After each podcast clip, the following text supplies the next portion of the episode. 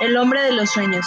En enero de 2006, un psiquiatra de Nueva York recibió en su consulta a una de sus pacientes como un día cualquiera. En aquella sesión, la joven le explicó que había soñado en repetidas ocasiones con un hombre al que ni siquiera conocía.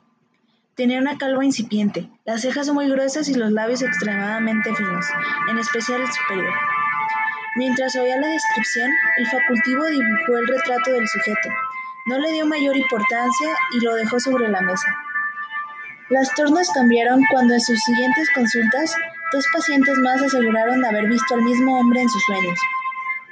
El psiquiatra decidió hacer copias del dibujo y enviarlo a varios de sus compañeros de profesión.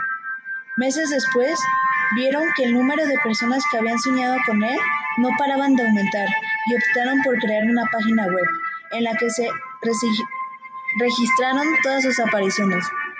Los facultivos descubrieron que el misterioso hombre se había colado en los sueños de cerca de 2.000 personas. Sus apariciones son las más dispares. Uno de los pacientes aseguró haberlo visto vestido de Papá Noel. Otro dijo haberse enamorado de él en cuanto lo vio. Un tercero asegura que cuando sueña con él, vuela. Un hombre lo hace junto a él.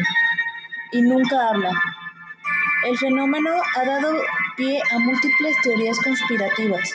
Una de ellas señala que el intruso es una persona real, con la habilidad de interrumpir en los sueños. Otra incluso afirma que se trata de un proyecto oculto de los gobiernos para controlar la vida, la vida de los ciudadanos.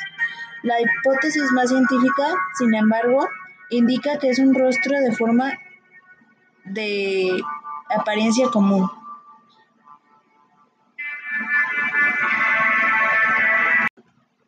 ¿Y a ti? ¿Te parece haberlo visto antes o en alguno de tus sueños?